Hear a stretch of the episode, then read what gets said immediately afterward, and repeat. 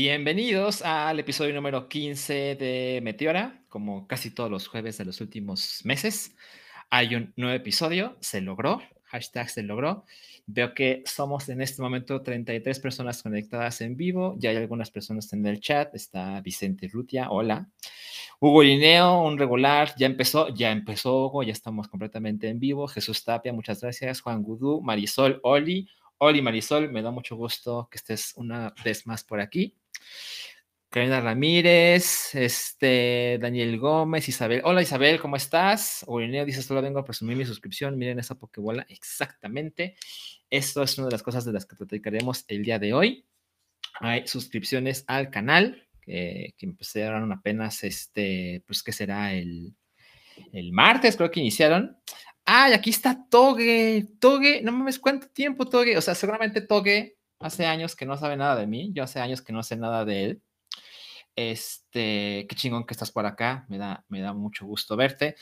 Definitivamente el show de hoy, este, pues revivirá cosas, este, no, no, no realmente viejas de mí, pero eh, el invitado de hoy, este, que es el primer invitado, este, como pues, o sea, no quiero hacer menos a, al Alan Verde, por supuesto, pero pues Alan Verde y yo tenemos una relación diferente, pero hoy hay un invitado, una personalidad del mundo de Pokémon en México, que, que, es un güey muy, muy, muy chingón, y, me da mucho gusto que nos, nos acompañe para, para platicar de, de, lo que va a pasar con Pokémon en, en México y en el mundo. Entonces, pues ya saben, es, es mi podcast, entonces hablamos de lo que yo quiero. Y pues si es la única manera de hablar de Pokémon horas y horas, pues tengo que hacer mi propio, mi propio podcast, ¿no? A ver, bueno, entonces Toge, qué chon que estás por acá. A ver, aquí hay otro mensaje de Toge, dice, vine por el Ewok justo, exacto, exacto, exacto. Lo que pasa es que Toge y yo nos conocimos hace algunos años jugando Pokémon competitivo en la Ciudad de México. Eh, ya platicaremos un poquito más de eso con, nuestro invitado, pero, pero sí, nos perdimos completamente el, contacto, pero mira, aquí estamos para que le caigas cada semana, Toji. A ver, este mensaje de Diego Tapia. Hola a todos, hola Salchi. Les digo, esta comunidad es preciosa. José Hernández, hola. Alan Vázquez, hola Salchi, te lo mejor. Te, deseo también lo mejor, Alan Vázquez. Eh, Nike Nadim, hola Salchi, por fin te puedo ver en vivo. Qué chingón. Yo sé que no son horas, pero bueno, aquí estamos. No mames, Toque va a estar en Londres. Bueno, paso. Yo te voy a pedir cosas de Londres seguramente. A ver, Hugo Irineo dice: Espero que esta emisión dure hasta la una porque ando en junta y me voy a perder el inicio hasta la una de la mañana. Estás loco, estás loco, güey, eso no va a pasar. Fernando Belmont, otro regular. Buenas noches, qué gusto estar aquí de nuevo. Muchas gracias por estar, Fernando. Eh, a ver, HXX dice: ¿Vas a entrevistar a las del Mamitas Club que clasificó al Mundial de Pokémon Unite? No sé de qué estás hablando, HXGX, pero veo que Hugo y tú sí saben y yo no les entiendo, perdóname. Este, hay un super chat de Hugo R que manda 10 pesos. Muchas gracias, Hugo, pero pues puedes mandar tu mensaje para que te lo lean sin problema alguno. Ahí si quieres mandar uno, eres absolutamente libre. Este, Mariana Vázquez Silva. Yo digo que Ewok no puede irse del podcast sin quitarse la playera. ¡Wow!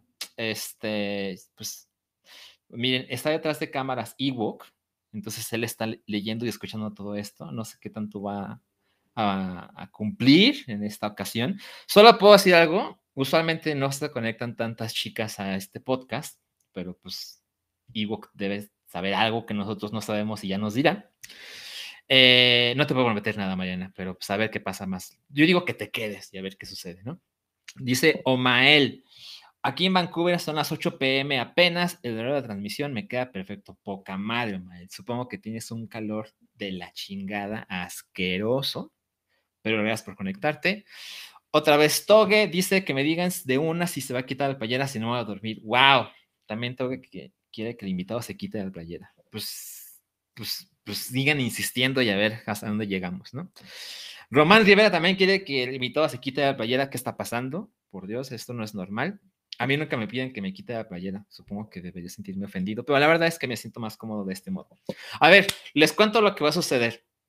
Eh, hoy en una casa pendiente, aquí tenemos la escaleta de la semana. Tenemos que empezar más pronto que de costumbre. Ya somos 69 personas conectadas. Y más pronto que de costumbre, porque luego me he dado 15 minutos en darle la bienvenida y pues eso no le sirve. Entonces, miren, les quería contar algo que es importante, por lo menos es para mí. Eh, como ya se mencionó, como ya se adelantó eh, hace unos mensajes, ya están disponibles las suscripciones al canal de, de, YouTube de Meteora. Entonces les quería contar que, pues, cómo funcionan y qué es lo que ofrece cada una de ellas para quien esté interesado en apoyar de esa manera al canal. Hice este slide, que es como la manera más sencilla de entenderlo. Están los tiers, que evidentemente pues ya saben cómo soy. Lo hice en Pokebolas, ¿no? Entonces la Pokeball eh, les ofrece de, por 19 pesos al mes, ofrece emojis y encuestas. Luego está la Great Bowl, que lo que les ofrece es videos exclusivos a cambio de 49 pesos al mes. Y les explico cómo funciona eso. Yo, al ser el único que hace este, este show, no tengo tiempo de hacer un show extra al mes, de modo que voy a hacer tres episodios públicos gratuitos eh, al mes y un episodio de cada mes será únicamente para los que están suscritos del Tier 2 en adelante, o sea, de Great Ball, Ultra Ball o Master Ball. De ese modo, este video mensual será, pues, pues de pago, ¿no? Digamos, y así no tengo que hacer otro show a la semana y meterme ahí en problemas de mi vida adulta y esa clase de cosas, ¿no? Evidentemente, si un mes tiene cinco jueves, pues habrá cuatro episodios gratuitos eh, un episodio solo para estos tiers, ¿no? Ahora, si alguien le entra al tier de Ultra Ball, ofrece lo mismo, pero podrán ver estos shows en streaming en vivo, a diferencia del anterior, que lo van a tener que ver on demand, no lo van a poder en vivo los jueves a las 10, 10 y media de la noche. Y el Master Ball les ofrece todo esto, emojis, encuestas, videos exclusivos, streaming privados, así como la posibilidad de unirse a los contenidos aquí, compartir cuadro conmigo, platicar, este, hacer preguntas, todo lo que queramos hacer juntos, eso se va a poder hacer eh, si son parte de eh, el tier de Master Ball de 199 pesos al mes. Entonces, bueno, les agradezco a los que estamos dado su interés en apoyar de esa manera al canal. Se los agradezco muchísimo. Antes de pasar a lo que sigue, tenemos un mensaje de Fernando R que dice 249 pesos. Muchísimas gracias, Fernando por mucho uno de los que más ha apoyado, si no es que el que más ha apoyado este canal. Un abrazo, mi Salchi, buena vida para ti, larga vida a Meteora, te le agradezco muchísimo, Fernando, eres un sol. Ok, ah, y veo que algunos de ustedes ya son, ya son miembros del canal y están poniendo los emojis, ahí está el de Samus, ahí está la Tifresa, evidentemente en Restream pues se arruina todo y nada más se pone las letras horribles. Pero bueno, este... En fin, gracias a, los que han sido parte del canal y los que faltan por agregarse. Entonces, con eso es hora de que le demos bienvenida a nuestro invitado de la semana. Él es el señor Ewok. momentáneamente esto para que lo vean en grande. Ya anda por acá. ¿Cómo estás? ¿Qué tal? ¿Cómo estás? Bueno, primero que nada, pues agradecido por esta invitación, porque te hayas acercado y, y pues bien, ya veo que hay ambiente y todo por acá hay ambiente, exactamente. somos 80 personas, vamos como, como 10 minutos de transmisión. Les cuento un poquito. Yo estaba eh, viendo Twitter, como hago todos los días, prácticamente todas las horas, eh, porque siempre tengo Twitter abierto mientras trabajo y demás. Entonces estaba viendo mi lista de cosas de Pokémon y me encontré con un sitio que se llama Victory Road, eh, que tiene ya una experiencia haciendo durante varios años torneos de Pokémon BGC, que es el Pokémon competitivo, digamos, tradicional, ¿no? Que estaba en el, en el Nintendo Switch y, antes en las, las portátiles, 3DS, etcétera. Entonces, ahí me enteré de que va a haber una nueva Copa del Mundo que ellos organizan, lo que se llama Victory Road, y que el capitán del equipo de México es Ewok. Entonces dije, no mames, yo conozco a Ewok porque lo vi hace años cuando iba a jugar Pokémon competitivo en la temporada 16-17, que fue Horas, Pokémon Horas, Omega Rubí, Alpha Sapphire y también un poquito de Sun and Moon, ¿ok? Entonces yo veía a Ewok allá a lo lejos junto con los verdaderos campeones de México, y yo estaba a lo lejos, nada más viendo mi, mi hojita de 3-3, ¿no? Ya sabes, no me quedaba en 3-3, ¿no? Y dije, bueno, está chingón, estoy contento, me puedo ir a mi casa feliz. O sea, tres victorias y tres derrotas, ¿no? Lo cual no llegas a ningún lado con esos números, pero me divertía, me lo pasaba chingón, ¿no?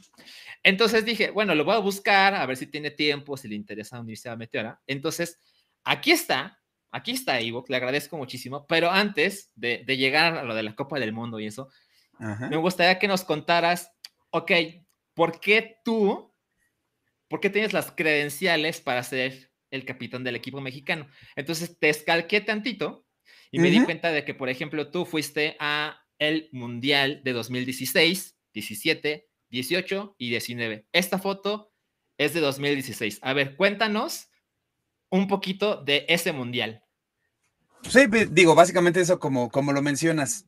parte de todo esto que pues me hayan elegido fue básicamente por, por todo esto, porque desde 2015, por ahí andamos en la comunidad intentando pues ganar torneitos y ahí más o menos tener buen nivel. Y, bueno, es justamente esta, esta foto que se ve ahorita, que es la experiencia del 2016. Eh, la primera experiencia, una experiencia muy, pero muy bonita, porque ha sido en la que más mexicanos han ido. Se calificaron bastantes, la barra de puntos era baja. Y pues bueno, muchísimos fuimos. Este equipo, esta foto que tú aquí muestras, es una foto de un equipo que se hizo previamente a esta Copa, ah, bueno, a este Mundial. Había una liga que, manejaban en Estados Unidos, que pues ciertos capitanes elegían a jugadores que de todo el mundo que se inscribían y esta, esta foto es justamente de este equipo. Nos llamábamos los algo Spirit, no me acuerdo qué, como pero el capitán justo es el que está ahí en medio, el Wolfie. Creo que, bueno, mucha gente que juega Pokémon BGC conoce a Wolfie porque es como una leyenda. Eh, y bueno, estuve junto con todas esas personas que la, verdad te puedo decir todas, todas tienen credenciales pues mil veces mejores. Tenemos ahí de Corea, el que justo el que tengo a mi izquierda es un chico coreano, eh, buenísimo, y así cada uno es, es enorme, o sea, y pues, bueno, esa fue una experiencia muy coqueta, además de porque me junté con ellos, que los había conocido por internet, por todo lo que digo, y, y porque fue el, el mundial de como mínimo unos 20 mexicanos iban. Wow. Y, pues ahí quedé, logré calificar al día 2. Ajá. Y, pues bueno, en, esa, en, esa, en ese entonces me tocó jugar contra el, justamente el ex campeón del mundo del año pasado, que era Shoma. Ajá. Me tocó, me tocó, jugar contra él y eliminarlo. Entonces. ¡Wow! Sí. O sea, eliminaste al, al, al campeón de aquel entonces. Ajá, al actual campeón estamos en el que ganaba, el que ganaba seguía, el que perdía se iba a su casa y, pues me tocó ahí mandarlo a dormir y, Qué pues digo, esas son experiencias que, se quedan. Perfecto. Mira, a ver, para, que, para quien no entiende qué estamos viendo, o sea, aquí te estamos viendo a ti, que ahí por ese la, manita. Luego al de la derecha, es, yo no lo conozco, pero dices que es el jugador coreano. Luego dos a la derecha está Yuri, italiano, muy chingón. Que para quien no sepa del BGC, eh, Básicamente hay cuatro equipos o cuatro países muy competitivos, que es Japón, Estados Unidos, Italia y España. Son como los cuatro equipos, los cuatro países más fuertes durante ya mucho tiempo. Luego el que está en medio es Wolfie, Wolfie Glick, que justo en este año fue cuando por fin consiguió el campeonato en 2016. Justamente. A su derecha está Marcus Statter, que es muy amigo de Wolfie, alemán. Buenísimo. Y los de la derecha ya no sé quiénes son, más que el penúltimo que sé que es portugués, pero no recuerdo su nombre. Se llama Edu, él es Edu. Edu. exacto, exacto, sí. Este, este que está aquí pegadito, si no mal recuerdo, es uno que se llama Velocity, también un jugador estadounidense buenísimo. El que está al ladito de Marcus, creo que es Abel, también un jugador español. O sea, no, hombre, no, me, no recuerdo el que está a mi derecha, el que está antes que yo en la foto. No me acuerdo ese cómo se llama. Pero Yo tampoco, ¿eh? Tengo el grupo de Facebook todavía que, teníamos, entonces te podría mencionar ahorita si quieres a todos. Y también el niñito que está entre al lado de Edu, también sé quién es, pero no me acuerdo ahorita justamente de su nombre. El que está al lado de Yuri también es uno muy conocido que se llama Da, Wobofe, Da Wofle. Ah, es él, sí, ajá. sí, sí, sí, ajá, Da ajá. Ándale, justamente él. Ok, ok. Bueno, a ver, entonces, en este mundial, eh, quedaste en el, llegaste al día 2 y ¿qué quedaste? ¿Top 16? ¿Algo así? No, justo me quedé a una pelada que era en top 16 Y al, pues, haber, al haber caído, pues terminé, ya mi standing final fue 43, o sea, fue mi lugar 43 de como 500 personas que, que, competimos en esa ocasión, pero chingón, pues, algo decente, creo. No, no, no, está poca madre. Eh, no sé si eres el, mexicano mejor rankeado en la historia, pero pues por ahí debes andar, ¿no? Justamente soy el segundo, es el segundo, el, en activo, el mejor resultado en un mundial, pero, mm. o sea, de la historia, el segundo mexicano de BGC. Un año anterior, en el 2015, eh, Reconer, un amigo que era aquí de la Ciudad de México, ah, quedó sí, en es. es cierto, es cierto, sí, exacto. Ah, sí, claro. ¿Y qué pasó de él? De él, pues, en ese entonces Pokémon daba becas.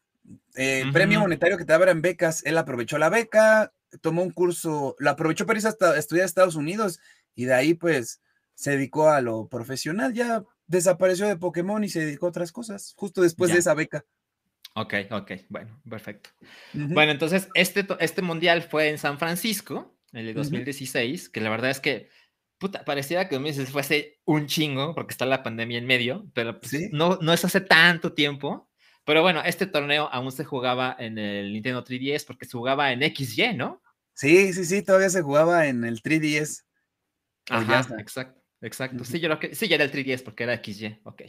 Y luego fuiste al Mundial de 2017, ¿ese dónde fue? Ese fue en Anaheim, en California. Bonita también, bonita experiencia, la verdad. Buen mundial. Y supongo que ya no te fue tan chingón porque... no, en ese hubo una cuestión que, que tal vez afectó en mi desempeño. Yo me fui un poco malo, enfermo. Y, y allá estaba, pero muriendo. O sea, nos fuimos después de la experiencia en San Francisco con el grupo de amigos con el que íbamos ya era más reducida, ya eran los veintitantos que te estoy contando de San Francisco, éramos poquitos menos y, pues ya, teníamos un Airbnb a la vuelta de donde era el, mundial y todo, pero yo estaba con una salmonelosis. Ya, o sea, ya me había ido desde aquí, pero yo no tenía ni idea, yo pensé que era, claro. pues a lo mejor una, un malestar de algo que comí o, o los nervios por el vuelo, por el torneo, por todo eso, pero no, hombre, tengo las fotos todas así pálidas, no disfruté ni nada, o sea, prácticamente nada de lo que fuimos a hacer. Entonces, pues obviamente mi desempeño no fue, o sea, fue cero, cero bueno, la verdad. Entiendo. O sea, no llegaste a la 2 y olvidable, ¿no? Sí, eso sí para el olvido, la verdad. Quedé, iba bien, ¿eh? O sea, después de, a pesar de todo eso que tenía que estar yendo a, constantemente ahí a tomar agua, al baño y esas cosas, aún así iba, creo que fueron siete rondas y yo iba 4-2. Me descalificaron hasta oh. la última, ya me eliminaron, pero pero pues más o menos me estaba defendiendo a pesar de todo. Ok, ok, muy bien. Sí, mira, hay GoTabs, manda 50 pesitos, dice ebook forever. La verdad es que este, sí, sí se ve que, trajiste a tus fans. ¿eh? Aquí está Golden Empoleon, que no sé si se acuerda de mí, pero yo me acuerdo de él. Golden Empoleon fue mi primer eh, oponente en BGC ever. Y yo no tenía idea de nada. O sea, yo llegué con un equipo terrible que hice un día antes y no entendía cómo ser chingón en BGC. Y, recuerdo que le hice algunas preguntas y muy, muy amablemente me contestó así, ah, es que deberás hacer estas cosas y estas cosas, entonces le tengo cariño a la distancia. Entonces, pues muchas gracias el Golden Empoleon que por aquí andas. Y pues bueno, eso nos lleva a el Mundial de 2018, que fue en Nashville, al que también fuiste. Sí, también por allá anduvimos. Ese, fíjate que un mundial bonito, ¿eh? Una ciudad que pues, a lo mejor no tan coquetona como pudo haber sido Nashville, San Francisco y demás. Pero fíjate que la experiencia también estuvo muy buena. Es que, es que todo esto, te puedo repetir lo mismo de cada uno, pero es que la verdad, el ir al mundial o el simplemente tener la invitación y calificar y poder ir es vivir una fiesta, una fiesta muy bonita con la que convives con gente y personas que a lo mejor conocías de la comunidad de internet de algunos otros países, Argentina, Guatemala, Chile, Colombia, de todos lados, incluso estadounidenses, europeos y demás y vas, ahí te encuentras con ellos, los conoces, sales. Y, digo, el torneo también, pues obviamente hay que echarle ganas y nivel, pero, pero si por ahí anduvimos, también la, la racita mexicana éramos unos 9, 10, me parece. y, pero pues nada, también no, tuvimos la mejor de las suertes en ese. Fíjate que era mi formato favorito de lo que hemos jugado, ha sido ese 2018. Iba bien preparado, creo que iba mejor preparado que el 2016 y 2017. Eh, trabajé el equipo justo con Golden Empoleon y algunos otros amigos, y, pero pues no, no tuvimos suerte ninguno. ¿Ese fue el año en que ganó Paul Ruiz? Ah, justamente el año en que ganó el buen Paul Ruiz. Que es eh, el único campeón de BGC latinoamericano, él es de Ecuador. Y recuerdo que el año pasado quedó como en top 4 o algo así. Sí, también le fue bien, le va constantemente. Es, es bueno, es bueno. Sí, es bueno. Eh, no sé qué haya pasado con él. Veo de repente que tiene tweets y ahí, y creo que está vendiendo coacheo y demás, pero ya no sé qué tanto nivel traiga, ¿no? Sí, la verdad. Y luego fue el Mundial de 2019, que es el más reciente que ha sucedido, porque evidentemente la pandemia, pues, estropeó todo. Pero, ¿qué nos puedes contar de 2019? ¿Dónde fue y todo esto? Ese fue en Washington. Eh, Washington. Ajá, y ese estuvo misteriosamente también bueno. Era un formato cool, un formato otra vez que se repetían legendarios, al igual que en, el 2016. Eh, y también día uno, ahí también al límite quedamos. creo que me, eliminaron, o sea, dos rondas previas antes a que finalizara, creo. Eh, también iba bien preparado y demás, pero, pero, pero digo, igual, luego las circunstancias a uno no lo ayudan, un, un match, match que no ibas preparados y demás, pero, claro. pero al final igual fue buena competencia, fue buen mundial, eh, y digo, y lo, de lo que te repito de eh, ir, conocer y aprovechar el viaje era en Washington, entonces en el grupo de mexicanos que nos fuimos una semana previa para a Nueva York y luego de ahí nos movimos a, a Washington. Entonces, hombre, todo lo que conlleva esto del mundial que hablamos de mundiales es, es, es una experiencia, o sea, no sé ni cómo expresártela para seguir diciéndote lo, lo, padre, lo, lo, bonito que es hacerla. Y además fue en el primero que hubo un invitacional de, de Pokémon Go. Y pues ahí empezó como que otro tipo de cosas. Que justo nos, o sea, eso nos lleva al siguiente punto de la conversación. Y es que por lo que veo en tu Twitter, pues no solo es bastante competitivo en Pokémon, digamos el tradicional, el BGC, sino que también le entras a Pokémon Go. Sí, sí, sí, justo después de esto, la verdad, la emoción de ver en pantallas, ahora que te cuento del 2019, ver que era un invitacional, invitaron así a gente conocida de Estados Unidos y demás a jugar entre ellos y, demás cosas, fue la emoción, regresé con un poco el hype, eh, me metí un poquito más de lleno, por ahí vi una comunidad que se llama Silf, que, organizaba tornillos y pues poco a poco me fui metiendo, fui aprendiendo como todo y, pues bueno, tuve la suerte, el año pasado jugué un regional, bueno, jugué varios torneos, califiqué un regional de esto, por ahí pude ganar ese regional y, pues así, le he ido entrando de a poco, pues al Pokémon Go también. Ok, o sea, por ejemplo, mira, lo que me pasa a mí es que adoro el Pokémon BGC, ya sabes, las habilidades, los tipos, este, la estrategia de tienes estos monstruos disponibles, pero solo estos cuantos realmente tienen capacidades para, para triunfar, ¿no? Y luego entran los, los legendarios y todo esto. Pero para mí Pokémon Go es como la estrategia se reduce mil por ciento, o por lo menos es como yo lo veo. ¿Tú cómo lo ves? Fíjate que sí. Yo, la verdad, mucha gente que conozco y luego que juega BGC o demás, le hace un poquito el feo algo y, no te voy a decir que sí es muy distinto, o sea, muy. Y eh, para empezar, las, las resistencias a los tipos cambia. O sea, un ejemplo, en el BGC o en el videojuego, el, el, volador ni siquiera sufre daño por el tipo tierra, pero en Pokémon Go, al no existir como estas limitantes, eh, solamente es doblemente resistido. Entonces va cambiando. Eh, la baraja de no tener habilidades y solamente tener dos ataques y que esa baraja se reduzca a pues el pool que pueda tener el Poké es distinto, pero este tipo de torneitos como el que hizo el invitacional o como el que acaba de ser la semana anterior aquí en la Ciudad de México, está cool porque sí le mete un poquito ese, esa esencia de tú tienes la información de los seis Pokémon del rival y él tiene la información de tus seis. Eh, no sabes sus ataques, simplemente sabes qué seis son y ahí entra la estrategia. Solamente puedes elegir tres por pelea. Entonces, ya estos tres, tú les vas, este, pues bueno, los vas administrando o poniendo de la mejor manera entonces ahí entra un poquito el juego mental. Y otra cosa importante que le veo al Pokémon Go es la velocidad. Ahí tienes que tener más agilidad mental porque es cuestión de segundos para tomar una decisión, cosa que luego en Poké, en el BGC, pues la vas pensando un poquito más eh, o tienes más tiempo y eso hace que tal vez sea mejorcillo. Al final no los comparo, pero sé que cada uno tiene su cosita interesante. Eh, y es bueno, la verdad. O sea, si alguien puede ahí darse la vueltita a intentar unas peleillas y demás, yo lo recomendaría porque también está interesante. Es un formato interesante. También tiene lo suyo.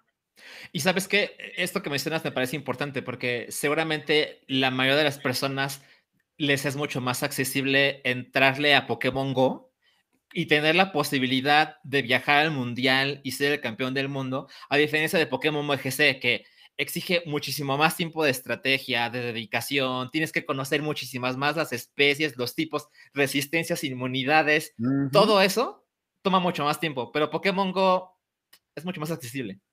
Sí, sí, mucho más. Esa es, esa es la ventaja. Yo creo que el, éxito y el por el cual tiene bastante gente, o sea, tiene muchísima gente, pero sí, y, es más complicado que alguien de, de Go vaya al BGC, por lo mismo, por todo lo que mencionas. Totalmente. Yo tengo amigos que nunca jugarían Pokémon BGC, pero les gusta Pokémon Go. Y cuando les explico cómo son diferentes, dicen, ay, no, no, no, no, no, yo no quiero saber más. Yo quiero mis monitos. Ajá, exacto, exacto.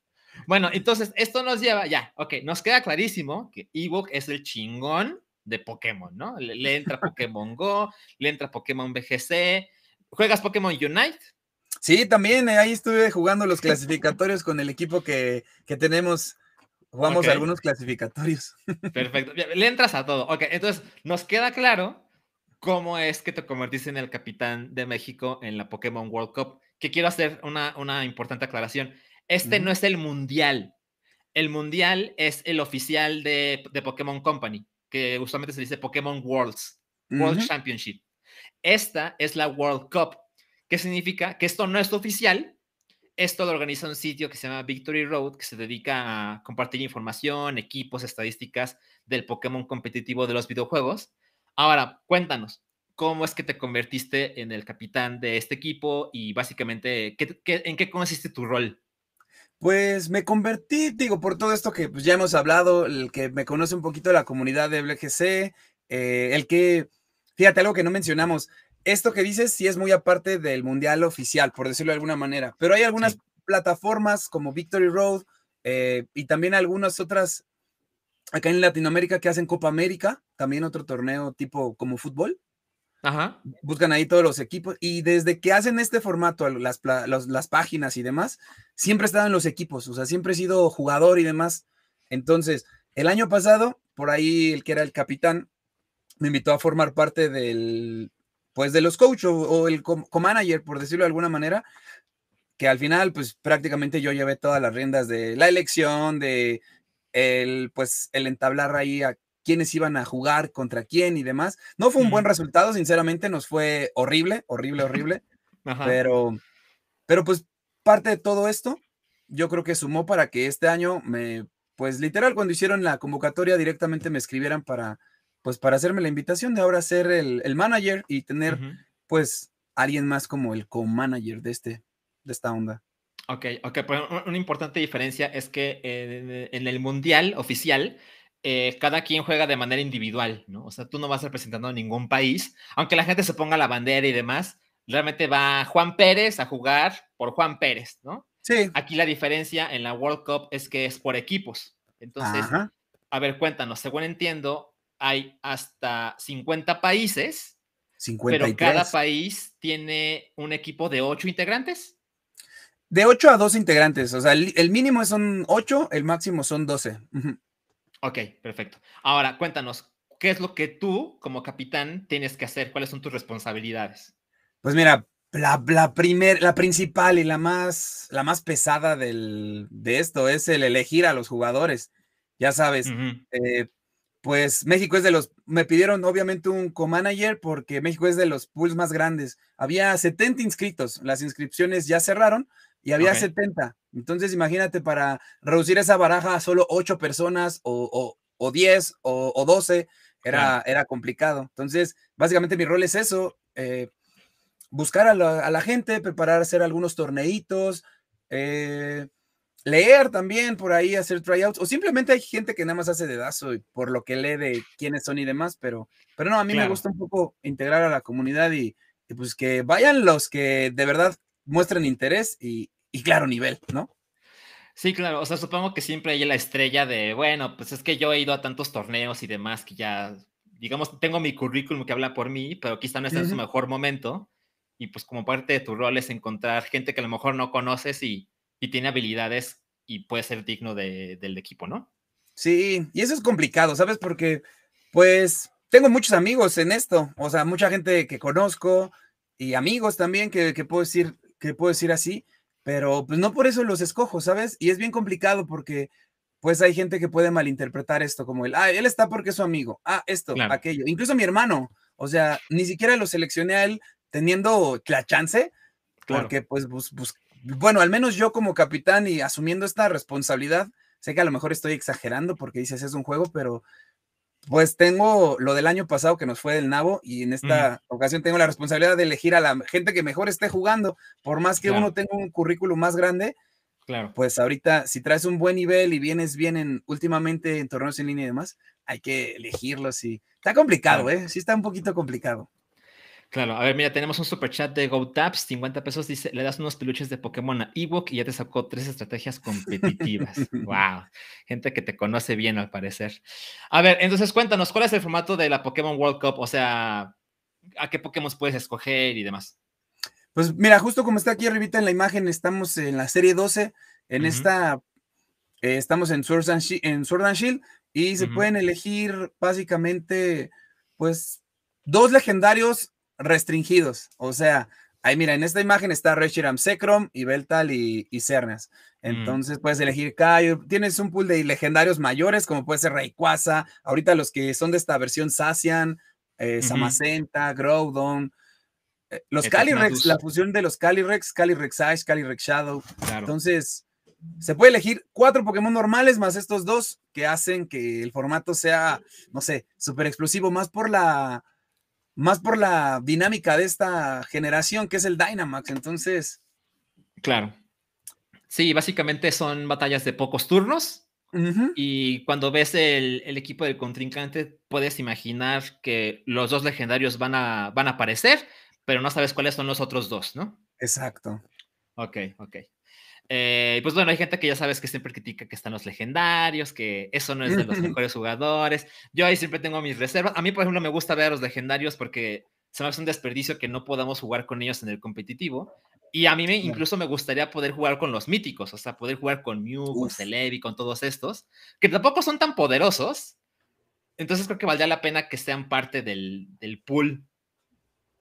Sí, la verdad sí. A mí igual, o sea, al final ahorita la dinámica a mí no me gusta nada. O sea, yo soy en contra del Dynamax a morir, pero soy, estoy a favor de competir. O sea, a mí me gusta competir mucho. Entonces, pues en el formato que sea, como sea, pues uno tiene que buscar las herramientas para adaptarse y, jugar, ¿no? Y digo, y esto estaría interesante, algo con mítico, sería, uff.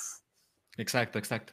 Bueno, a ver, entonces para que la gente le quede claro las fechas importantes, eh, del lado izquierdo está, digamos, los qualifiers, que son a partir del 2 de julio. Esas son las, fechas oficiales de victoryroad.com.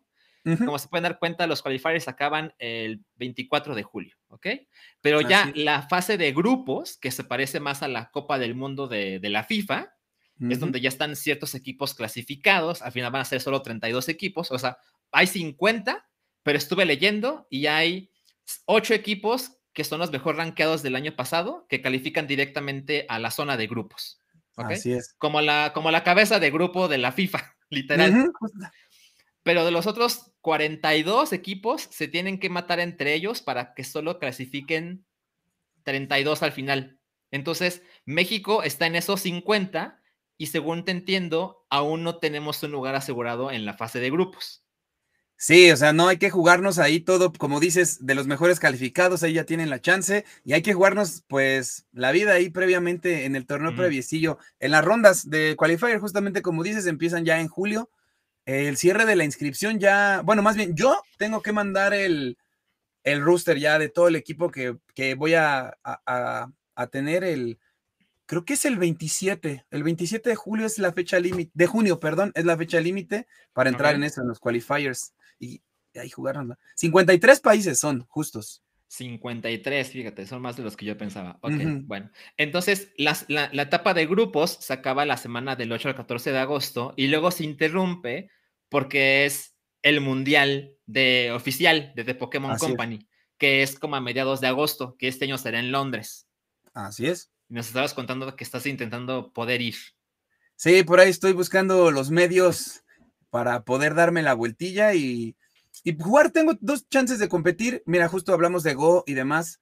Eh, creo que puede haber un torneo previo como un last chance ahí, intentar jugarlo y también abrir el torneo. El, el, día uno, la gente que no pasa tiene chance de jugar en el día dos, los que se están jugando las finales. Ahí hacen un Open, se llama el torneo, y es el que abre la temporada con puntos y demás. Entonces, pues poder jugarlo, ir y, digo, y seguir viviendo ahí la experiencia de, pues de al mundial y todo lo que, lo que conlleva. Claro, claro, por supuesto. Bueno, y después del Mundial viene eh, la continuación de, la World Cup, que es el top 16 del, de agosto 29 al 4 de septiembre, luego top 8, luego las semifinales, que es el top 4, y la final sucede entre el 19 de septiembre y el 25 de septiembre. Ahora, supongo que esto se puede ver en Twitch o algo por el estilo. Eh, mira, el año pasado lo que manejaron era cada, cada partido, cada, pues sí, cada, cada jornada ellos elegían algunos match de ciertos, pues sí, de ciertos enfrentamientos, ya, no sé, de México un par de veces, seleccionaban a gente para jugar en Twitch y algunas otras solamente asegurar que graba las personas que están jugando para que lo suban a, pues sí, lo resuban a su cuenta de YouTube. Pero muy pocos son, la verdad, los que los que se pueden colar por allá alguna transmisión. Creo que de parte del equipo hay varios mexicanos que tienen con cuentan con capturadora. Entonces, si no tenemos la suerte de nosotros ir a ir a stream o, algún match de YouTube, yo creo, o al menos yo estaba eh, pensando pedirles pues a los del equipo que grabaran para ver si por ahí a través de alguna plataforma, de alguna página tipo Pokémex o demás podríamos hacer pues una transmisión o por ahí subir el contenido para que la gente pues vea el tipo de nivel a lo que uno se enfrenta. Claro.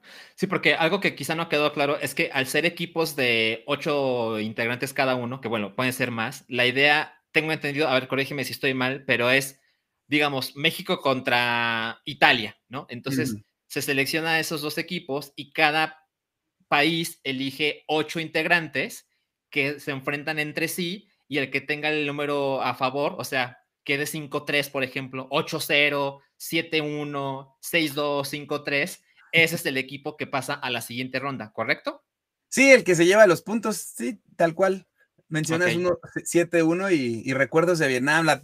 el, año pasado estábamos en un grupo con Francia, Perú y Japón. O sea, y, nos comimos, y nos comimos un par de 7-1 que, no, hombre, ¿para qué te cuento? ¿Y qué pasa si quedan 4-4? Se, se va para empate. Al final, luego se va a sumar los la cantidad de wins. O sea, si gana tu jugador 2-0, 2-1 y demás, y esa es como la diferencia de goles. A favor Por decirlo de alguna manera. Sí, ok, ok, entiendo. Ok, entonces, para que la gente se acerque sin tanto temor, la verdad es que podemos eh, compararlo con la Copa del Mundo de la FIFA. O sea, tiene reglas ahí similares eh, para entender quién es el que avanza, ¿ok? Bueno, entonces ya, ya dijimos que son 53 países los que van a jugar este, en esta ocasión. México aún no tiene seguro su, digamos, su participación ya en el torneo en sí. Hay que conseguir el pase a la zona de grupos. Ok.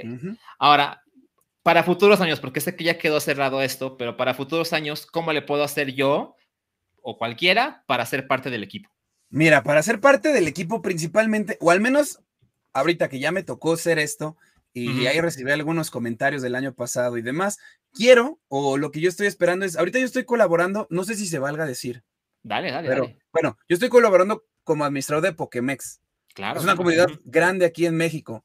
Entonces, yo quiero mantener el competitivo, o revivirlo, si se podría decir, eh, haciendo pues algunos torneitos mensuales como para tener un, o sea, un ranking clasificatorio aquí nacional, vaya, para cuando lleguen este tipo de torneos o lleguen los torneos como lo que te comento de la Copa América y demás, pues ya tengamos más o menos los estándares de la gente, que, que vaya viendo este ranking, que la comunidad vaya reviviendo y pues obviamente con todo esto que se vaya teniendo, tener idea de más o menos qué jugadores se pueden ir perfilando para futuros años, que esto no solamente va a ser con estos torneos, sino también el desempeño que puedas tener en los torneos presenciales que ya, ya van a volver el próximo año, premiers, mid-season, regionales y cosas por el estilo. Entonces, digo, esa sería la manera pues más fácil, ser constante y, pues entrarle por ahí. Entonces, creo que la manera más sencilla es meterte al sitio de Pokémex, saber qué es lo que está pasando. Y también ya les, ya les puse en, el chat eh, tu Twitter, porque seguramente tú vas a estar muy activo en, estas cosas. Entonces, el que quiera saber más, ahí está el Twitter de ebook, que seguramente les va a poder resolver ahí las, las dudas y todo lo que ustedes necesiten. Entonces, bueno, también otra cosa que la gente tiene que entender es que en, el, en la World Cup hay premios, ¿no? La verdad es que no hay tantos premios, pero me encontré que hay, eh, hay algo para los cuatro primeros equipos, los, de las semifinales, eh, no, perdón, subcampeón y campeón. Entonces, eh, por ejemplo, el, el, top 4 son 500 dólares para los equipos. Segundo lugar, 1.500 dólares y el campeón se lleva 2.500 dólares. Que bueno, me imagino que se reparten entre todo el equipo, ¿no? Sí, obvio, esta ahí ya es como que la repartición de, de entre todos. Y digo, mencionar esto está cool, que metan los premios porque, pues, hay empresillas que le meten aquí para que hagan este tipo. Creo que el año pasado era el gato, el patrocinador de este evento. En esta ocasión no me acuerdo si sigue siendo el gato o es algún otro, pero pues, por eso hay esos premios que la verdad están, están bastante buenos como para echarle ganas. Mira, estoy viendo el, el, sitio oficial de Victory Road, que les voy a poner el link en el chat. Y sí, otra vez está siendo patrocinado por El Gato, Ah, pues está. Y también Metafy. Ajá, ándale. Entonces aquí está también en el chat el link oficial de Victory Road. Esa es la versión en inglés, pero pueden encontrar también la versión en español. Es súper accesible para todo el mundo. Ok, bueno, entonces ya nos queda claro qué es la Pokémon World Cup, qué es lo que vas a hacer, quién va a participar, etcétera. Entonces, ya para acercarnos al final, porque mire, le dije a Ivo que íbamos a estar aquí como a las 10:45 y ya van a ser las 11. Nada, no hay tema. Yo no tengo tema, yo puedo hablar y hablar. Perfecto, perfecto. Bueno, está la invitación para alguien que esté así como curioseándole al Pokémon BGC. Este fin de semana es el Campeonato Internacional de Norteamérica. Este es, el de, de Pokémon Company que me atrevo a decir que, o sea, yo vi el japonés hace un par de dos, tres semanas quizás. Un par de semanas, sí. Ajá. Eh, evidentemente no entendí nada de lo que estaban diciendo, pero pues ya estando muy familiarizado entiendes lo que están haciendo los jugadores. Veo también el europeo, pero me atrevo a decir que el más emocionante de los internacionales es el de Norteamérica. Sí, es que a este viene gente de todo el mundo. Eh, prácticamente de Latinoamérica, de Europa y pues ni qué decir, de Estados Unidos viajan de todo el país a, el evento. Es el que cierra además la temporada, entonces imagínate, por ahí la gente que tiene la esperanza de rascar una calificación o cosas por el estilo, pues va a jugarse. También el hecho de que mucha gente va porque puede ser su mundial. ¿Por qué lo digo? porque se llena de gente, jugadores de todo el mundo y porque pues si no alcanzas a calificar, pues ese es el torneo más grande. Entonces, pues ya vives tu experiencia como tu mini mundialito. Y, digo, y si alcanzas a rascar puntos y demás premios y esas cosas, pues te puedes ir hasta, hasta Londres también. Claro, no sé si tú recuerdas los números, el número de puntos que te da ganar un internacional. Cerca de 400, algo así, o sea, prácticamente es una calificación ganarlo. Exacto, exacto. Sí, porque, o sea, nadie que sea un desconocido total llega y se gana el internacional y ya con eso la... No, o sea, la verdad es que es alguien que ya ha hecho carrera, pero ganar el internacional y luego unas semanas después hacer el mundial es como llegar en el mejor momento. Sí, o sea, sí, pues los que, el que lo gane va a llegar, o sea, además esto, eh, ojo, este como es el último torneo sienta muchas las bases de lo que va a ser el meta en el mundial. Hay gente que trae cosas para lo que saquen ahorita o el top 8, top 16 que saquen va a ser a lo que para lo que la gente se prepare hacia el mundial. Entonces, bueno, es, sí es un parteaguas. Así que sí, el que lo gane, obviamente, ya va muy embalado. Sí, sí, sí. Recuerdo, bueno, quizá me, me falla la memoria, pero recuerdo que en el, en el, eh, era el nacional en aquel entonces, en el 2016, el de Estados Unidos, y creo que ganó Groudon. Eso es lo que recuerdo. Y eso como que determinó en el meta lo que terminó siendo que Wolfie se llevara el campeonato con Rayquaza y con, con Kyogre. La idea de eliminar el sol que ponía Groudon. Sí, sí, sí, ves lo que te digo. Ganó un equipo sólidón eh, eh, en ese formato, pero pues todo, o sea, le van todos los, buscan la manera de contrarrestar esas estrategias en el mundial y pues digo, el resultado ahí está para muestra Wolfie. Claro, claro, claro. Bueno, entonces recuerden, este fin de semana es el Campeonato Internacional de Norteamérica. Ahorita no recuerdo la ciudad en la que va a suceder. en Ohio. En, Ohio. Ok, perfecto. Y esto lo pueden ver en vivo en Twitch y en YouTube. entonces no es difícil, ahí le ponen Pokémon, este, Pokémon BGC. De hecho, para quien se esté suscrito al canal de YouTube de Pokémon, ahí ya están listos los streamings que empiezan este fin de semana. Y recuerden que eh, a mitad de agosto más o menos es el campeonato del mundo que eh, no es la primera vez que sucede fuera de Estados No, es la primera vez que sucede fuera de Estados Unidos, ¿no? Me parece que sí, ¿eh? Creo que sí. eso era el hype de, del 2019 cuando anunciaron la sede. Entonces, Exacto. Exacto. sí, porque Sword y Shield, o sea, Galar está inspirada claramente en Inglaterra.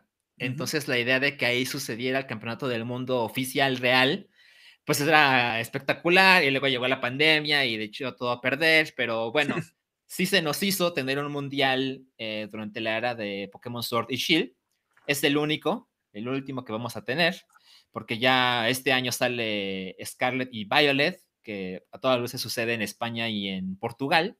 Entonces, pues bueno, se nos hizo tener ahí el mundial con el Dynamax y con Galar y con Sassian y todos esos. Y pues, pues bueno, recuerden, eso es a, mitad de Londres y pues ojalá Ewok pueda estar ahí y a lo mejor vienes a Meteora y nos cuentas cuántos peluches te compraste y todas esas cosas. Sí, no, claro. Claro, igual ahí si voy y todo, pues estaría subiendo pues información o, todo, todo. Estaríamos documentando bien esa, esa aventura. Perfecto. Mira, Toge, que sabe más que nosotros, dice, el primer año fue en 2014 en Vancouver, el primer año que fue fuera de Estados Unidos, tiene toda la razón. Ah, pues ahí está. Hubo unos que fueron en Hawái, según recuerdo, hace mucho. Eh, pero ese, ese era una época rara, ¿no? Era como muy los inicios y...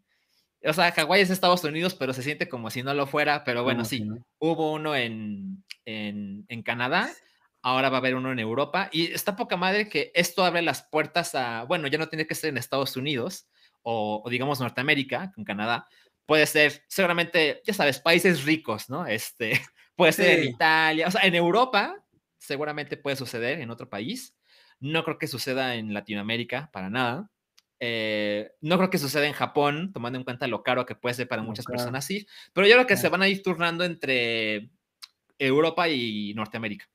Yo creo, ¿eh? Y pues sí, a lo mejor un año, un año le van a ir turnando. Y ahora pues no tienen tanto la necesidad de, pues a lo mejor Latinoamérica o Asia y demás, por, la, por el hecho de que ahora agregaron esto de los internacionales. Ya ves que ya tenemos el de Asia, el de, el de Europa, el de Estados Unidos, el de Latinoamérica, que pasan con, cada año, hay cuatro, cinco, entonces, cuatro me parece, entonces, pues ya, no tienen tanta necesidad de turnarse en algunos otros lugares raros. Los de Latinoamérica han sido en Brasil, ¿no?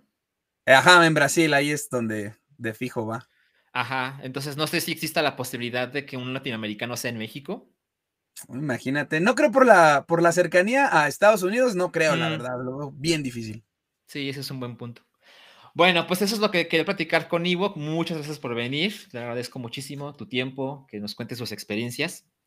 Y pues invitadísimo para, para, ojalá vayas y nos puedas contar qué tal estuvo. Y pues a mí me encantaría vivir la experiencia de, de ir a un mundial. Evidentemente me encantaría competir, pero la verdad es que soy muy honesto conmigo y pues ya sabes, entre, entre no hay tanto talento, que eso es importante. Y la otra cosa, el, tiempo es limitado para, para, ponerle a esto, pues cada vez suena más difícil, pero igual puedes ir como espectador y se ve como una cosa espectacular. Sí, mira, fíjate, el, último año en 2019 en Washington hicieron un, mundial muy, pues muy amigable también para la gente que iba sin, sin competir. Había como dinámicas, eh, que tú ibas y juntaba, hablabas con gente, era como de, oye, ve con un japonés e intercambia un Pokémon y te sellamos algo, más por Pokémon Go.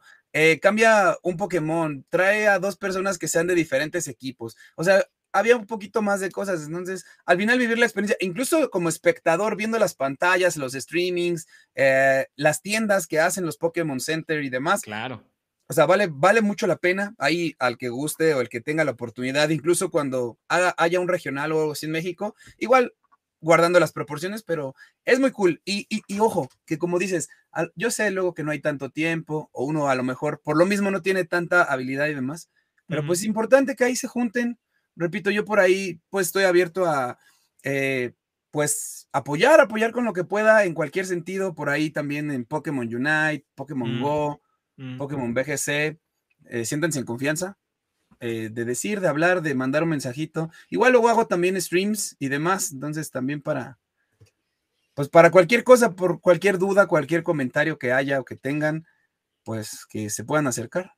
Perfecto, perfecto. Muchísimas gracias, Ivo. Recuerden que ya está el Twitter de Ivo ahí en el, en el chat. Saben que se los, voy a poner una vez más, porque pues luego no está, no, sobra, ¿no? Entonces, a ver, lo copio. Mira, por ahí veo que dice alguien que platicar del mamitas. Oye, eso del mamitas es de Pokémon Unite, ahora que lo menciono.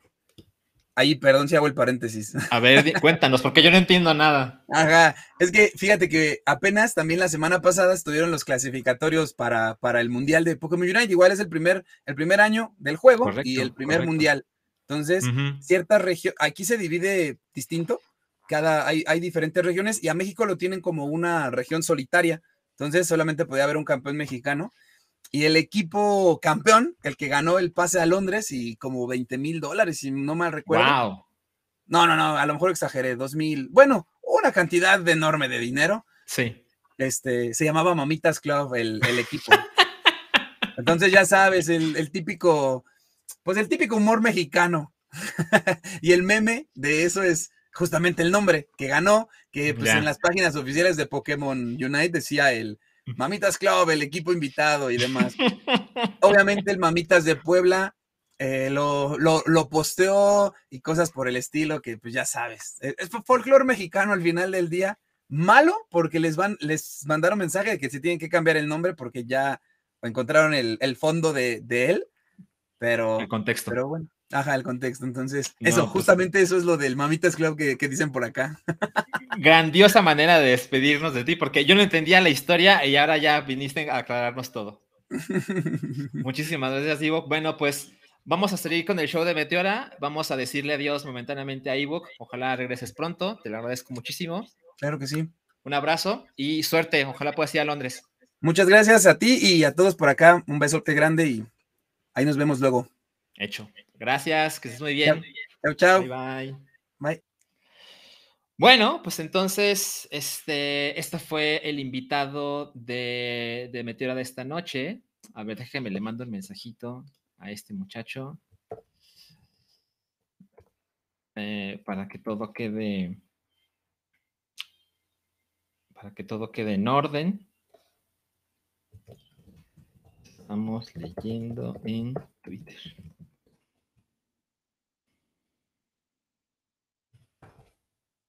Perfecto, ok.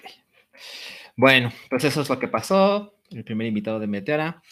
Este, dice Gurineo que gacho que les pidieron cambiar el nombre. A mí me parece, me, parece, me parece que estuvo muy bien.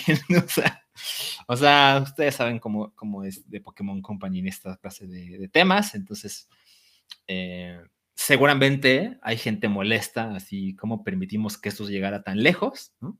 Entonces, a la próxima van a tener que revisar los nombres de todos los equipos de todos los países para que alguien se ponga a revisar el contexto y decir, bueno, ¿se va a poder o no se va a poder? ¿no? En fin. Bueno, este, como esta, como esta, este show va, este, sí estamos cerca del final, la verdad, pero también preparé una escaleta con los temas de la semana. Entonces, este, Mira, a ver, estoy leyendo unos mensajes. Jesús Tapia, muy buena entrevista. Muchísimas gracias, Jesús. Todo, todo, todo se debe al carisma de ebook. Dice Moss, Salchi lleva a revisar gente como Jordi Rosado. Pues no estaría mal, ¿no? Que la gente aquí confiese sus crímenes sexuales y que, y que Meteora se haga inmensamente popular. En fin, a ver, eh, como les decía, hay una escaleta preparada para, para esta noche. Pregunta Mariana Vázquez Silva, ¿y por qué no juegas Pokémon Unite? Bueno, eh, A, es falta de tiempo, porque lo jugué en cuanto salió y, sí me parece que está, está chingón y pues es un juego constante de actualización y me gusta eso.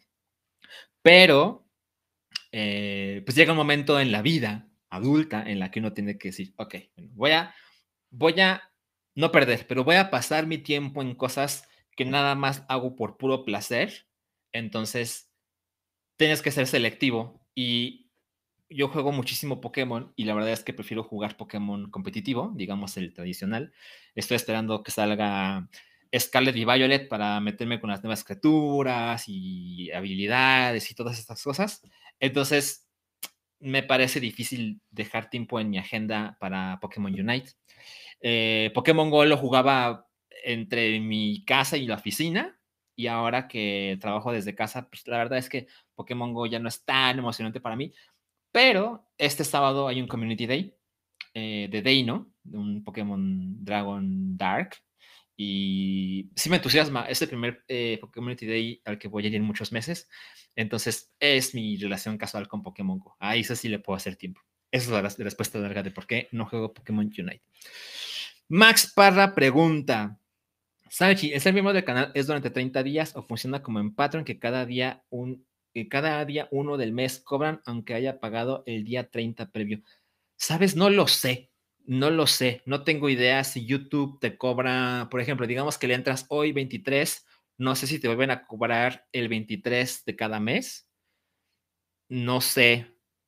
No sé si alguien te puede responder en el canal, te pueden ayudar. A ver, dice Gurineo. Yo tengo duda de los tiers en las suscripciones. Iba a escribir a la master, pero no entendí de qué trata.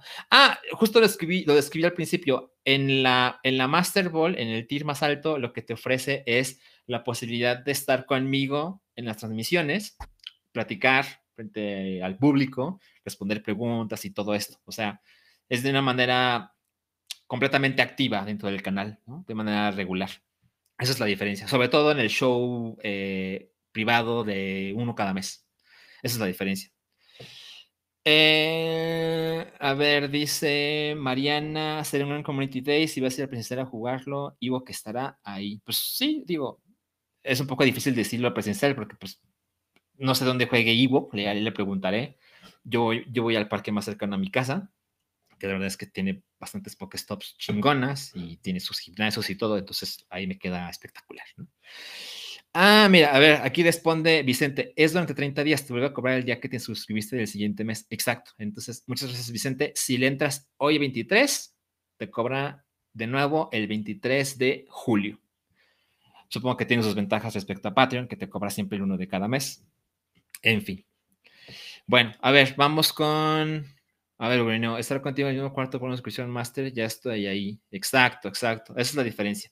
Ultra Ball te permite ver los streamings eh, privados y el Master Ball te ofrece además la oportunidad de estar aquí, digamos, compartiendo cámara conmigo, platicando y respondiendo preguntas de la gente, hacemos la escaleta juntos, toda esa clase de cosas que se pueden hacer. Evidentemente, eh, en el mundo ideal mucha gente estará interesada en eso, entonces nos estamos organizando con fechas, en fin, ya veremos. Ya veremos. En fin, a ver, vamos con el tema, irónicamente, a las 11:15 de la noche, el primer tema de esta ocasión. Bueno, se anunció una expansión de Xenoblade Chronicles 3. Yo tengo que ser muy sincero con ustedes. La verdad es que Xenoblade Chronicles es un juego, una franquicia en la cual yo estoy bastante lejano, o sea, eh, he jugado unas horas literal de juego de Wii, em, pero la verdad es que no es mi onda, eh, así que no, no jugué el 2, no jugué Xenoblade Chronicles X en Wii U, tampoco jugué eh, Xenoblade Chronicles, eh, creo que se llama la versión definitiva de Nintendo Switch. Entonces, no puedo ofrecer realmente información interesante en ese sentido, pero conozco a alguien que le ha entrado hardcore a la franquicia. Entonces, tengo el plan de eh, invitarlo para cuando se lance Xenoblade Chronicles 3, que es más o menos dentro de un mes, eh, pues para que nos cuente por qué deberíamos dedicarle nuestra vida a jugar 200, 300 horas de Xenoblade Chronicles 3 porque sé que le puso muchísimas horas al 2, no sé si al 1, ya nos contará, a ver si acepta la invitación. Pero bueno, me parece interesante hablar de Xenoblade Chronicles 3 porque se anunció además la existencia de, eh, eh, que hubo un Nintendo Direct eh, únicamente de Xenoblade Chronicles 3 y creo que fue el martes, miércoles, estoy un poco perdido en, el tiempo, y se anunció que va a haber una, una expansión con un costo de 30 dólares y pues siempre es tricky, y esto es lo, que me parece interesante del tema, siempre es complicado el recomendar, o mejor dicho, anunciar un juego del que no ha salido a la venta, anunciar que habrá una expansión que cuesta la mitad del juego, ¿no? Se siente como, como tramposo en el sentido de, ay, no pudiste haber metido este, este contenido en el juego y, y vendérmelo en 60 dólares. Y yo entiendo que las fechas no son así, o sea, eh, si Xenoblade Chronicles 3 va a salir en un mes, incluso podemos imaginar que ese juego hace ya bastantes meses que está completamente listo, como es el rumor. Simplemente Nintendo estaba buscando el, momento adecuado para su estreno.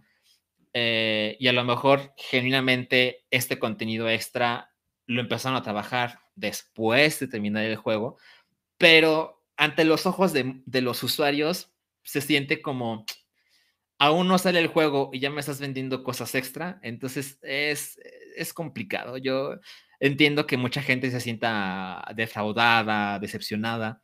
En fin, tendremos que dejar que pase el tiempo y, cuando se lancen estos contenidos especiales eh, se podrá evaluar qué tanto valen la pena.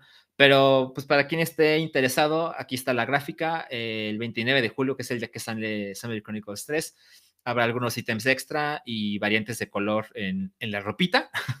Eso va a ser todo.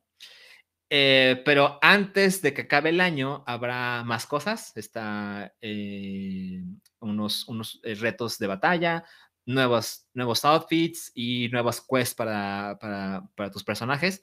Luego, antes del 30 de abril del próximo año, habrá otros, otros retos para, para batallas de tus personajes, así como nuevos outfits. Y al final viene la carnita, lo chingón, que es antes de que acabe el 2023, que la verdad es que se siente que te falta un chingo, pero luego resulta que no tanto. Hay completamente un nuevo escenario en la historia que con suerte será bastante largo y satisfactorio y la gente va a dejar de quejarse. Por otro lado, insisto, cuesta 30 dólares, entonces claramente no es para cualquiera, pero también podemos decir que Sunday Chronicles no es para cualquiera. Entonces, pues habrá que ver y con suerte todo saldrá chingón y nadie se va a quejar. A ver, Daxis Strife dice, duda serie sin fan de ofender, ¿no? Pues ¿por qué nos vamos a ofender? ¿Revivirán token o ya murió por la paz? Lo pregunto porque aún pago la membresía, sino para cancelarla y sacarla de acá. ¡Wow! Es que sí está cabrón pagar por algo que no existe. Ahora entiendo más tu punto. Miren, les voy a decir lo que yo sé. Lo que yo sé es que no sé nada. O sea, a ver, el último episodio de Token sucedió en noviembre, ¿no? En noviembre de 2021. Y si estamos en junio, casi julio, y no hay planes de nada, pues. Pues yo digo, yo no, yo no decido la vida de Densho ni de Lanchas, evidentemente, que son como los, los amos y señores del canal de Token, pero pues, yo no sé ningún plan de que vuelva a token. Eso es lo que puedo decir. Ahora, yo, perdón, no, no quiero, no quiero, eso es decir, ¿no? Yo sé que no voy a vulnerar la economía de nadie, pero yo te recomiendo, Daxis, que con todo el dolor de mi corazón, yo te recomiendo que dejes de pagar esa suscripción porque no te está dando nada en este momento.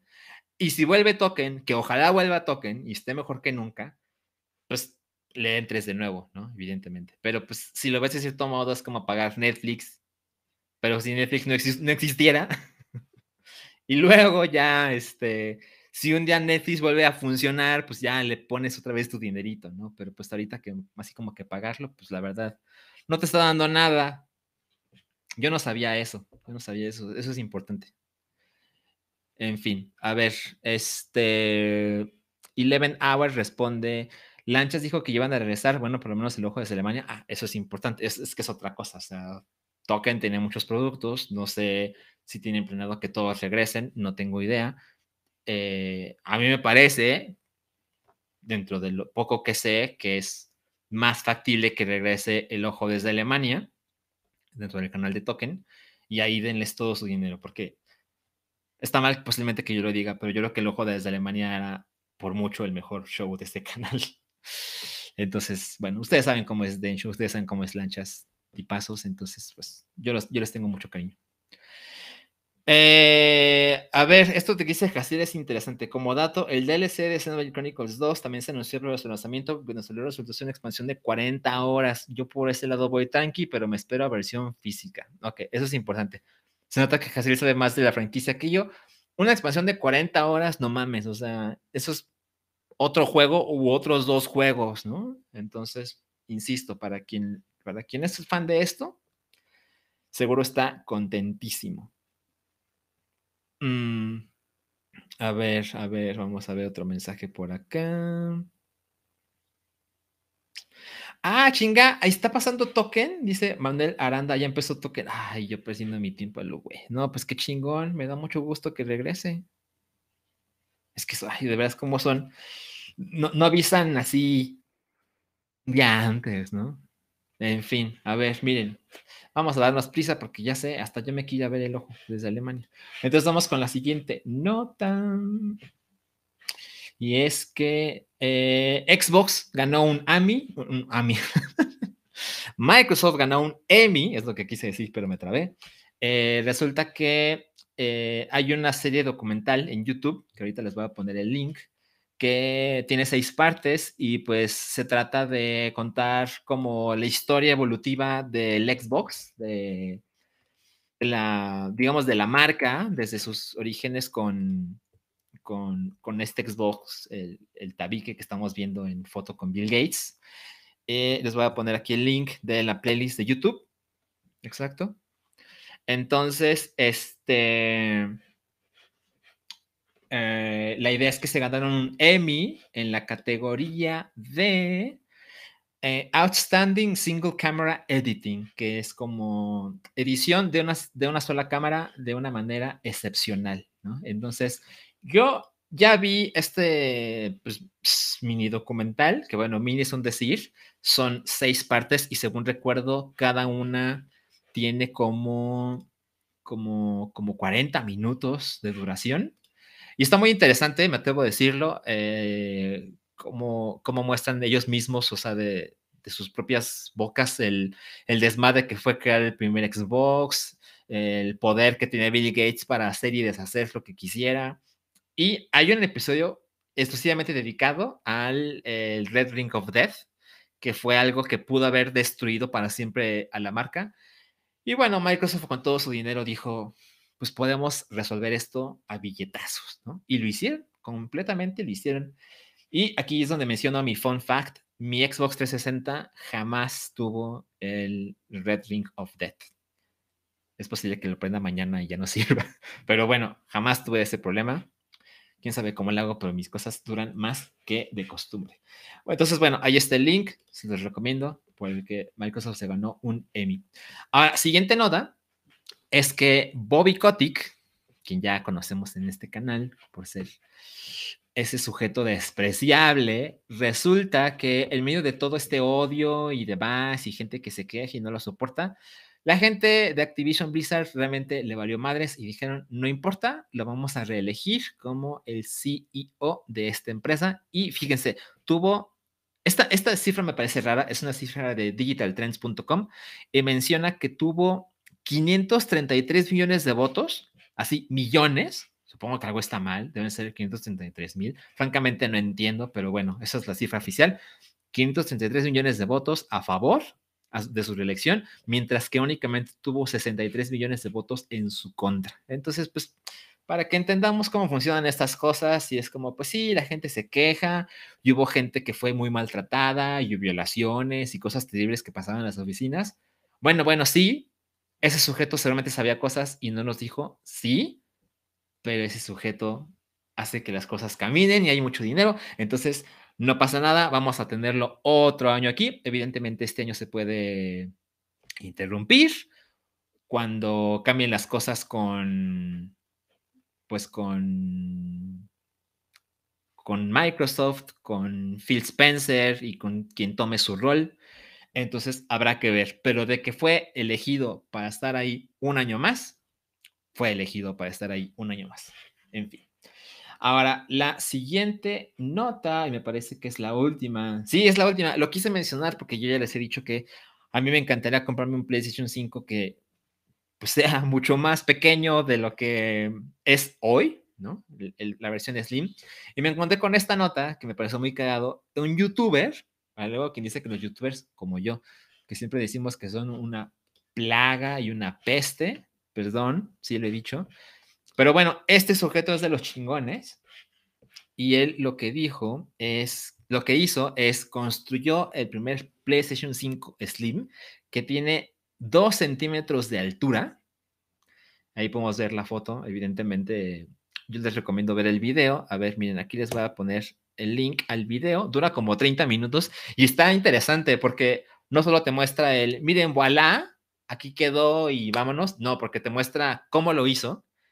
Y spoiler, una vez que lo prende, las cosas no funcionan como deberían y se ve que está pensando, bueno, ¿cómo lo resuelvo y demás? Entonces le trabaja le trabaja le trabaja le trabaja al punto, y eso es importante, que mide la temperatura de los componentes del PlayStation 5 Slim y los compara con el oficial de Sony y el que él hizo, incluso siendo así de pequeño, tiene temperaturas más bajas, entonces tiene mejor rendimiento es una cosa que me parece muy sorprendente. Evidentemente, fuera de esta caja que estamos viendo debajo de la tele, le puso el, el tabique este, que es eh, la fuente de poder, con paso solamente en las consolas Slim, que una manera fácil de hacerlo más chiquito es quitarle toda esta cosa gigante, estorbosa, y la pones en, una, en un cable ahí feo que con suerte nunca vas a ver. Bueno, es parte del truco de cómo funcionó que, que este PlayStation 5 Slim funcionara incluso mejor que el original de de Sony. En fin. Entonces, dice JJ Medina, ya empezó Token y con sus problemas de audio ya le extrañaba, pues sí, no sería Token si no hubiera problemas de audio. En fin, ahorita me voy a Token a saludar a esos muchachos. Nosotros ya nos vamos porque es el último, la última nota de la semana. Entonces, como siempre, eh, la invitación a que sigan Retramor MX en Instagram, el changarro de Alan Verde, para que le compren sus Game Boys tuneados para que le pongan eh, su, su, pantalla con luz y todas esas cosas. Entonces, muy recomendable ese muchacho, ya saben que tiene buena mano. Eh, a ver, vamos con la siguiente. Eh, la invitación, como siempre, de que escuchen el Hype, el, el, podcast de cultura pop, principalmente cine y televisión. Esta semana se habló mucho de Umbrella Academy. Entonces, pues Ahí está como cada jueves la invitación. Y con esto nos vamos. Este show ha durado una hora 13 minutos. ¿No es una cosa maravillosa que esto funcione así? En el mundo ideal, debería haber el hype y luego debe haber Meteora en una hora que, o sea, en una duración que no sea desquiciante. Y luego ya terminamos y nos vamos a ver toque. Entonces, jueves chingón.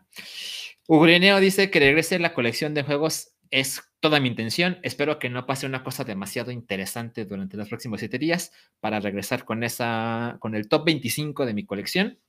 Gracias por preguntar.